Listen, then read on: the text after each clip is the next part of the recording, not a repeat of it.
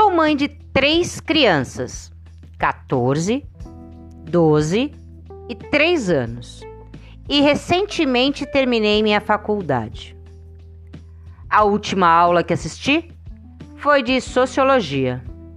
O professor dava as aulas de uma maneira inspiradora, de uma maneira que eu gostaria que todos os seres humanos também pudessem ser. O último projeto do curso era simplesmente chamado Sorrir. A classe foi orientada a sair e sorrir para três estranhos e documentar suas reações.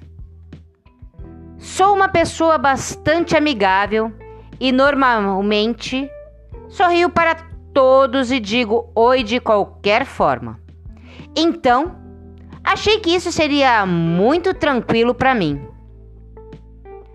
Após o trabalho ser passado para nós, fui com o meu marido e o mais novo de meus filhos numa manhã fria de março a um fast food.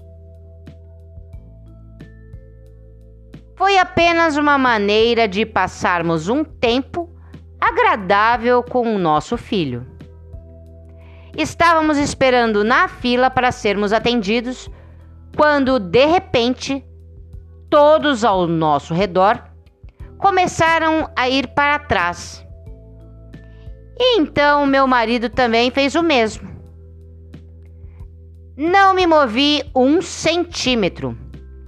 Meu sentimento arrebatador de pânico tomou conta de mim e me virei para ver a razão pela qual todos se afastaram.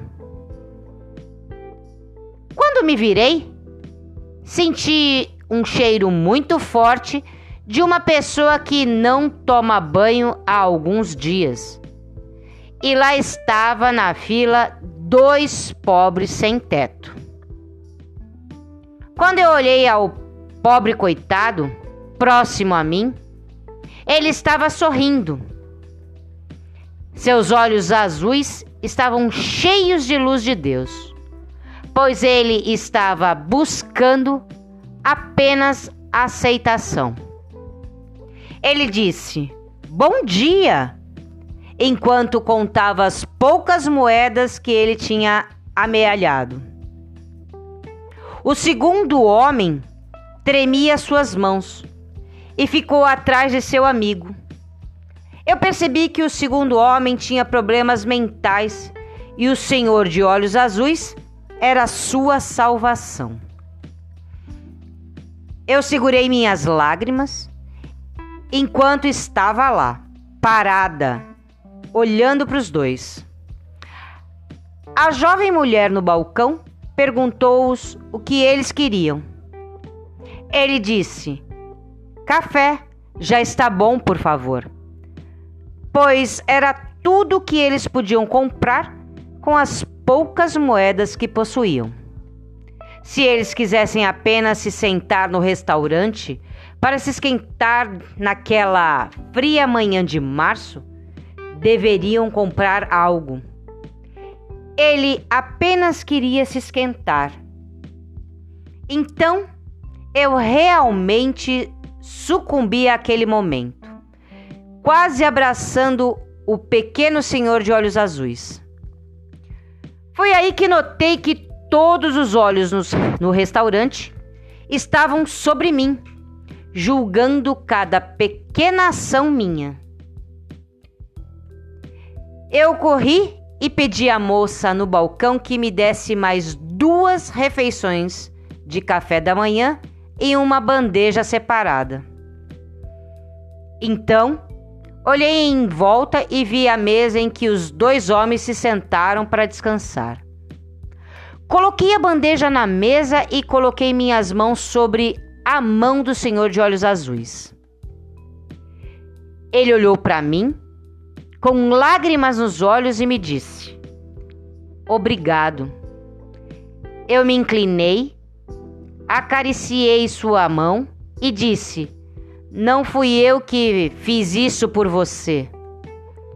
Deus está aqui trabalhando através de mim para dar a você esperança. Comecei a chorar enquanto me afastava dele para sentar com meu marido e meu filho. Quando eu me sentei, meu marido sorriu para mim e me disse: Esta é a razão pela qual Deus me deu você, querida, para que eu pudesse ter esperança. Seguramos nossas mãos por um momento e saímos que pudemos dar aos outros hoje algo, pois Deus nos tem dado muito. Nós não vamos muito à igreja, porém acreditamos em Deus. Aquele dia me foi mostrada a luz do doce amor de Deus. Retornei à aula na faculdade na última noite de aula com essa história em minhas mãos. Eu entreguei meu projeto ao professor e ele o leu. E então ele me perguntou: Posso dividir isso com a classe?